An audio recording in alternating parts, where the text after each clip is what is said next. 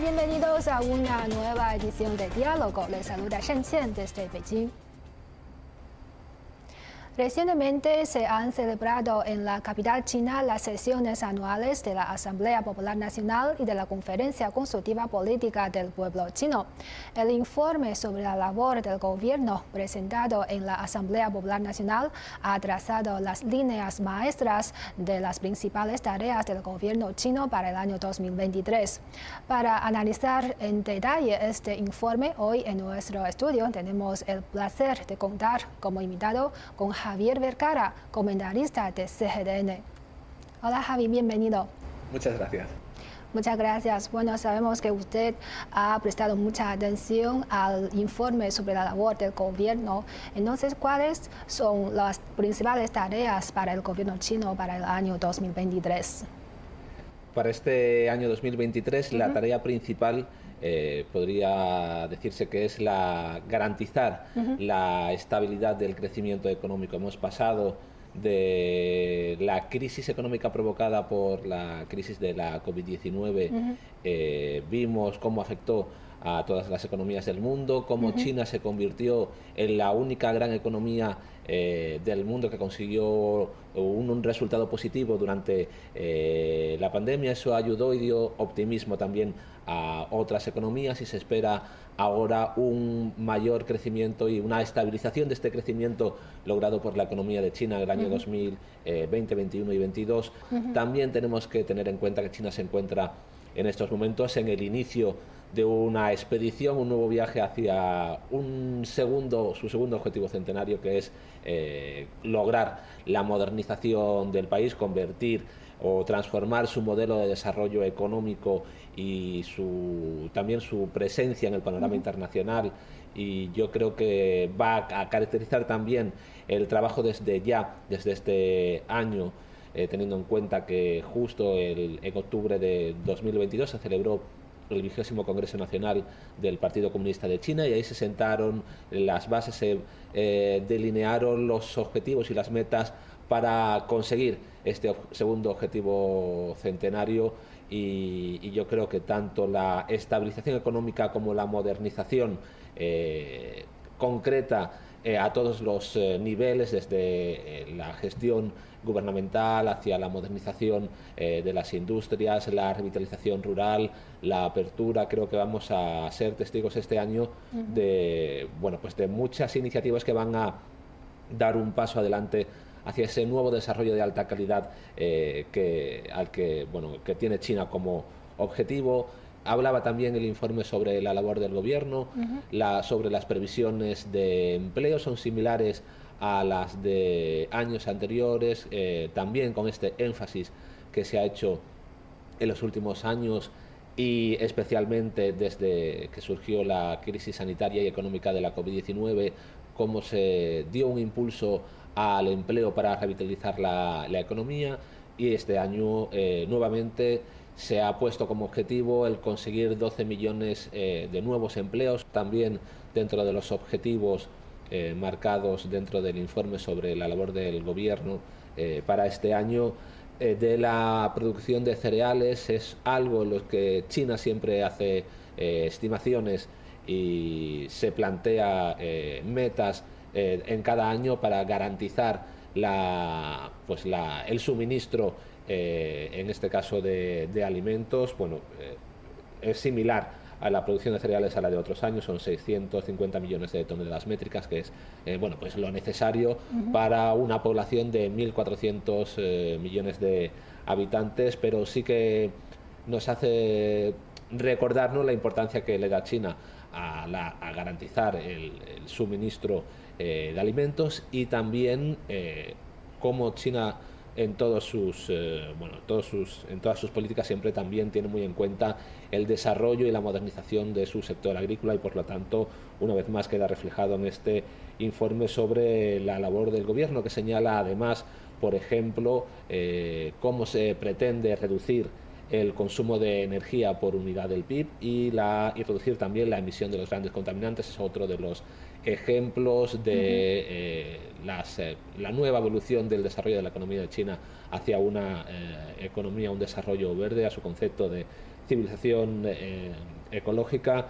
creo que se pueden conseguir muchos resultados positivos. Hablábamos de ampliar la demanda interna, de recuperar y ampliar el consumo. Y, bueno, eh, también de inversiones que van a, eh, de parte del gobierno, que van a fomentar eh, las inversiones de la población. También se habla o se ha hecho un llamamiento para que las empresas privadas aporten o hagan nuevos aportes a, a planes o proyectos estatales importantes. Y luego, teniendo en cuenta, hablábamos al principio de este nuevo camino eh, que está emprendiendo China hacia la modernización. Estos próximos cinco años van a ser muy importantes para este nuevo proyecto de China para conseguir ser un, país socialista moderno que garantice también o que asegure su independencia y su autosuficiencia tecnológica y, en innovación. Creo que también va a ser otro de los eh, elementos que marcarán la agenda de trabajo este año eh, del gobierno del gobierno chino y finalmente pues eh, conseguir también pues ampliar su estatus y su influencia a nivel internacional. Y como bien ha mencionado usted, China ya ha entrado en una etapa de desarrollo de alta calidad. Entonces, en su opinión, ¿qué significa concretamente un desarrollo de alta calidad y qué papel está jugando para la construcción de un país socialista moderno. Sí, el desarrollo de alta calidad va a ser clave, ¿no? Es clave, un concepto clave dentro de este, de este nuevo objetivo, ¿no? Este, este camino que está emprendiendo China hacia un, un país socialista eh, moderno, creo que eh, es, un, es un cambio ¿no? es a lo que se venía haciendo hasta, hasta ahora, también va a influir en la prosperidad del, del país, en su, en su también en, su capacidad o en su desarrollo, ya se habla de la protección del medio ambiente o su, o su capacidad de gobernanza, que bueno, que vamos a ver cómo este concepto se va eh, aplicando a todos los, los sectores. Hablábamos eh, de cómo se ha cambiado el crecimiento de cuantitativo a uno eh, cualitativo. En este informe sobre la labor del gobierno se urge ¿no? a, acelerar o a impulsar este desarrollo de alta calidad, a impulsar eh, la ciencia y la tecnología, a lograr una autosuficiencia ya en eh, sectores tecnológicos clave. También se va a hacer hincapié en la modernización, en la alta calidad de la industria y se menciona o se ha mencionado en este informe sobre la labor del gobierno, los éxitos que se han logrado en los últimos años ya eh, para cambiar este modelo de crecimiento hacia uno eh, caracterizado por la, por la alta calidad eh, y bueno, pues muy destacado la importancia, muy destacada la importancia que va a tener el desarrollo de alta calidad que se encuentra ya también no solo en las políticas que aplica China a nivel interno, sino también, por ejemplo, en el desarrollo de la iniciativa de la franja y la ruta. Es una iniciativa que surgió o que planteó el presidente de China, Xi Jinping, eh, hace 10 años y que ahora, eh, después de los, frutos los buenos frutos cosechados hasta el momento, se está también eh, trabajando para que todos los proyectos de cooperación económica, cultural y, socioeconómica, podemos decir, con respecto a los países en los que colaboran en esta iniciativa, se están haciendo proyectos de infraestructura o de, o de economía, haciendo hincapié en la alta calidad. Yo creo que va a ser uno de los elementos que van a acompañar o que van a caracterizar al desarrollo de la economía china eh, a partir de ahora y ya para las próximas eh, décadas. Sí, así es. Y en el informe eh, del vigésimo Congreso Nacional del Partido Comunista de China se enfatizó el fomento de desarrollo regional coordinado. Entonces, en el documento de este año, ¿cómo se van a implementar esta estrategia en el futuro? Es, otro de los puntos muy interesantes dentro del desarrollo de la evolución de la estructura económica de China, eh, la forma en la que están eh, impulsando el crecimiento eh, a nivel nacional a partir de iniciativas regionales o, de, o aglutinando los mercados o la capacidad de, industrial o, o, de consumo de, varias regiones y también eh, cómo se interconectan regiones que tradicionalmente han estado más eh, desarrolladas económicamente, como podría ser en el caso de China la región oriental, y la manera en la que se trabaja ¿no? para potenciar el crecimiento de otras regiones creo que es algo eh, bueno pues muy acertado dentro del, del plan o de la, del proyecto de desarrollo económico de China, este crecimiento tanto regional como nacional. Se construyen además eh, dentro de estos proyectos regionales eh, zonas eh, piloto, zonas de proyecto, zonas especiales o zonas piloto que también pues repercuten positivamente en el comercio y por lo tanto también resultan muy interesantes para el comercio exterior. Creo que eh, por otra parte, dentro de este desarrollo regional, habría que destacar el trabajo que se, está haciendo en el sector de las infraestructuras. Eh, se está mejorando indudablemente la interconectividad dentro de estas regiones y entre regiones y por lo tanto eso eh, pues tiene una repercusión positiva en, la actividad económica interregional y es otro, otro de los elementos, eh, como mencionábamos antes, incluidos dentro del decimocuarto plan quinquenal y por lo tanto eh, vamos a ver cómo este año todos estos proyectos de, pues, desarrollo regional coordinado van a seguir eh, impulsando esta, bueno, pues el desarrollo equitativo de tanto, podríamos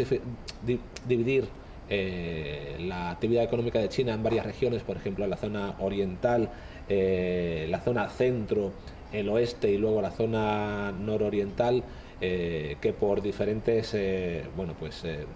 caminos de desarrollo han, han, tenido hasta ahora un, quizá un desarrollo más desigual. A nivel económico y cómo estos proyectos de desarrollo regional coordinado están precisamente trabajando para bueno pues para, para lograr ¿no? que ese crecimiento vaya de la mano. Ya lo hemos visto por ejemplo los resultados que está teniendo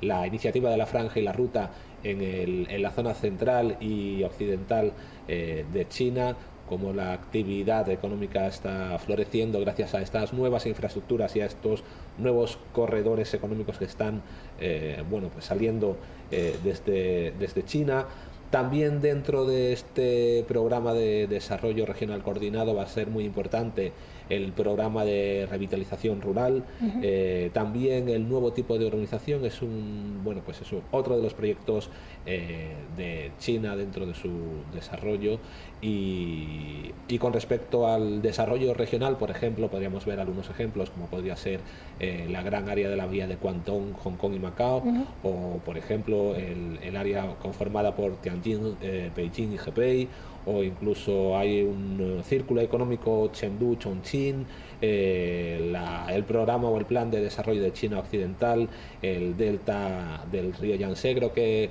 China cuenta con muchas zonas, muchos eh, centros eh, de actividad económica que pueden impulsar el, desarrollo de la economía a nivel nacional y también suponen un, atractivo, un gran aliciente para los intercambios eh, económicos internacionales. Sí, sabemos que en los últimos años la economía digital ha conseguido muy buenos resultados en China y eso puede ser un motor para el desarrollo de alta calidad. Entonces, ¿cómo ve el futuro desarrollo de este sector en China? Sí, la economía digital, como bien dices, va a ser o está siendo ya otro de los motores o incluso un ejemplo a nivel internacional como el, el desarrollo de, la, de, la, de este tipo de economía, ¿no? esta nueva economía eh, digital, está teniendo cada vez un mayor peso dentro de la de la economía china y también está llamada ¿no? a nivel internacional a convertirse en otro de los eh, de las bases fundamentales para el crecimiento económico. China eh, apuesta firmemente por el desarrollo de este tipo de economía, es consciente de los eh, bueno pues de las buenas perspectivas de desarrollo que presenta, trabaja ya desde hace años para el impulso o la innovación tecnológica de las empresas que puedan eh, para que puedan adaptarse a esta economía digital. Incluso ya realizado en el año 2022, el año pasado, se realizó el primer plan quinquenal sobre economía digital que buscaba una remodelación de, su, de su, competencia eh, en, este, en este ámbito siendo conscientes también que una mejora dentro del campo de la economía digital eh, pues eh, permite una mayor competitividad a nivel internacional y, entonces en ese momento ya se fijaron ¿no? unos planes para los próximos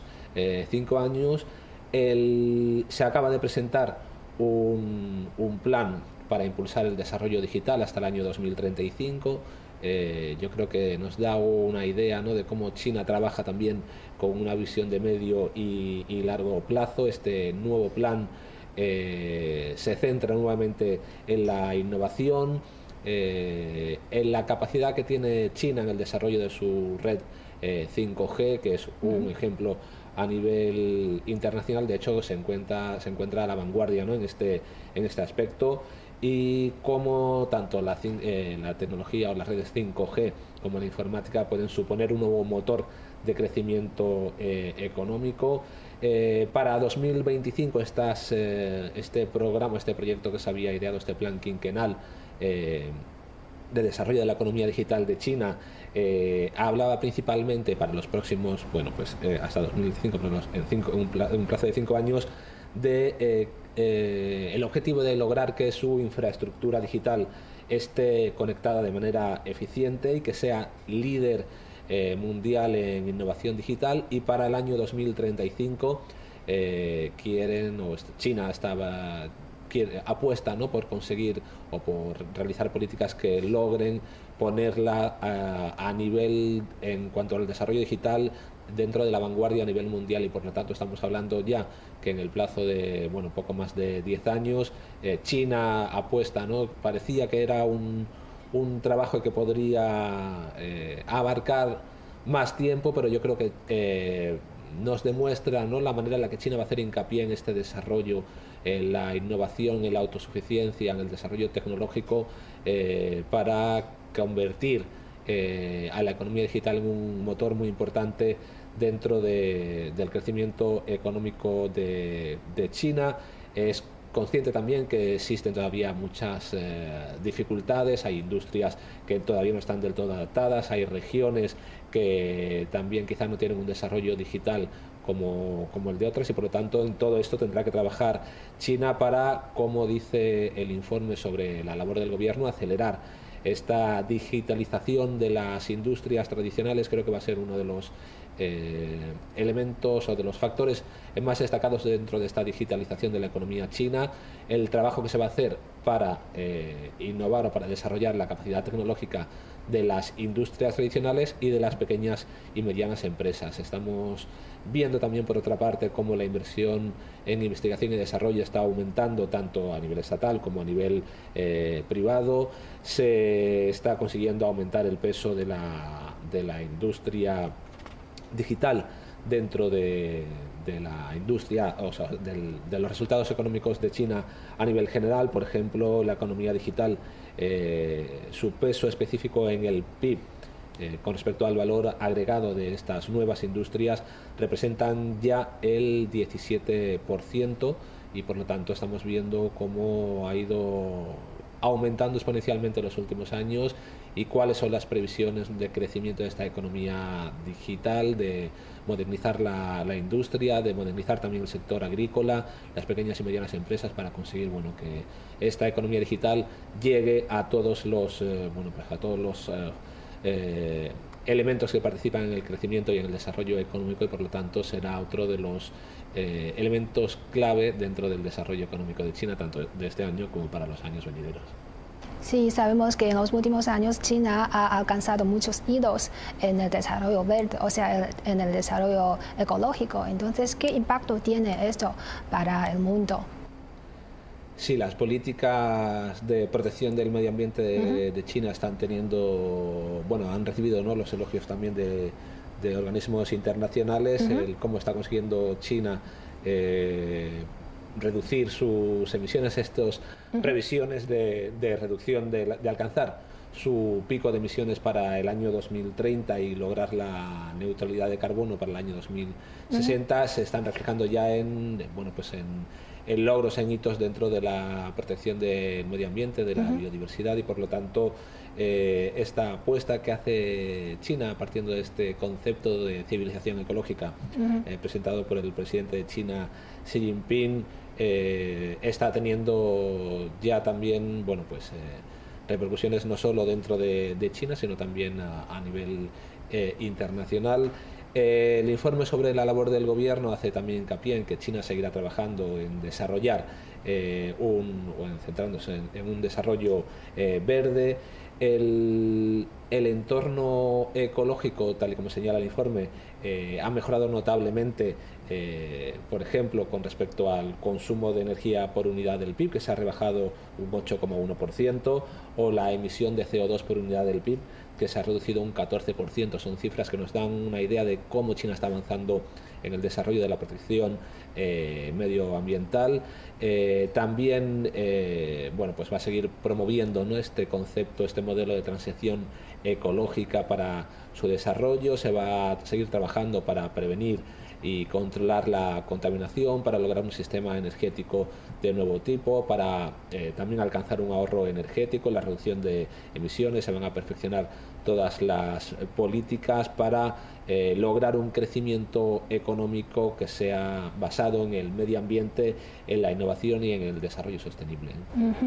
Y en, la en el actual entorno internacional, ¿qué impacto creen que pueden tener eh, los objetivos y ah, políticas de China? Sí, tanto a nivel económico como geopolítico estamos viendo los cambios eh, positivos que pueden dar o ofrecer las políticas o las propuestas eh, de China. Dentro del informe sobre la labor del gobierno se reitera eh, esta apuesta que hace China por el desarrollo de relaciones amistosas, por, el, por la paz. Eh, China siempre se ha caracterizado por una política exterior independiente que yo creo que define también es una política basada en, en, la paz, en el desarrollo pacífico, la amistad, en la cooperación con otros países. Creo que esta apertura de beneficio mutuo que realiza China con, el resto de países creo que eh, puede también servir de modelo como ejemplo o dentro de, las relaciones internacionales creo que, China acierta ¿no? a la hora de plantear su política exterior desde este punto, desde la perspectiva de la inclusividad, de la equidad, de dar voz también a los países en vías de desarrollo o los que tienen menos voces dentro del, panorama internacional. Es algo que se aglutina dentro de esta iniciativa de desarrollo global eh, que propone China para pues optimizar el orden internacional y, no solo en esta iniciativa de desarrollo global, sino también en su iniciativa de seguridad global, como pretende eh, crear una plataforma de cooperación, de diálogo que sirva para eh, poner fin al trasfondo de los conflictos internacionales y también eh, bueno pues lograr una un mayor consenso a nivel internacional en estos momentos en los que, en los que bueno, se vive tanta agitación eh, a distintos eh, niveles. Creo que el desarrollo pacífico de China, eh, su búsqueda por la prosperidad común, por una comunidad de destino compartido, creo que aunado también a esta coexistencia armoniosa que hablamos antes de entre el ser humano y la naturaleza pueden tener eh, beneficios eh, muy positivos para todo el mundo. Sí, ya es obvio que China está realizando una apertura de alto nivel. Entonces, ¿cómo evalúa usted eh, sobre la insistencia de China en realizar una apertura hacia el mundo exterior? Sí, es algo que es una política, es una, apuesta que hace China desde hace décadas, ¿no? este plan de eh, reforma y, apertura que se ha ido también eh, optimizando con el paso de los años y vemos los logros que ha conseguido China con su apertura eh, al exterior y como también ahora hablábamos antes de esta apertura de elevarla a un nuevo nivel, de conseguir un desarrollo eh, de alta calidad. En, los últimos años, en los últimos cinco años hemos visto también eh, cómo han aumentado aún más estos estos beneficios o cómo se ha profundizado eh, la reforma y la apertura de China, cómo se ha logrado también un mejorar el ambiente de negocios, creo que eh, también sienta las bases eh, para un nuevo tipo de relaciones internacionales. Hablábamos de la, del nuevo papel que puede tener China o que está teniendo China en el plano internacional, este eh, concepto de diplomacia de gran país en la que se tiende la mano, yo creo que se habla ¿no? un poco en, en pie de igualdad, no se eh, este, este concepto que tiene China con respecto a su, a su apertura hacia el exterior, también ofreciendo, como no, las oportunidades que representan el mercado chino para el resto de países. Por lo tanto, eh, yo creo que va a seguir siendo uno de los conceptos que van a caracterizar eh, al desarrollo y, al, y, a la evolución de la economía y de las relaciones internacionales de China esta apertura al exterior, algo que no se cansa nunca de eh, repetir los, eh, los líderes chinos en sus intervenciones, como China siempre va a tener esa puerta abierta al resto de países para bueno, impulsar la cooperación y lograr este beneficio compartido. Mm. Y sabemos que este año es el primer año para implementar el espíritu del vigésimo Congreso Nacional del Partido Comunista de China y según eh, en el informe sobre la labor del gobierno, ¿qué señales ha emitido a nivel nacional e internacional? Sí, eh, como bien dices, este es el primer año en el que se van a implementar las. Eh, se habla del espíritu del vigésimo Congreso Nacional del Partido, no son estos objetivos, las políticas, eh, las metas que se han trazado en este, en este último Congreso del, del partido, que lo que representa finalmente es este nuevo paso, ¿no? este nuevo viaje que está realizando China hacia la construcción integral de un país socialista moderno y, bueno, hacia su crecimiento económico, su, su, nuevo patrón de desarrollo, yo creo que eh, va a ser muy importante el, el,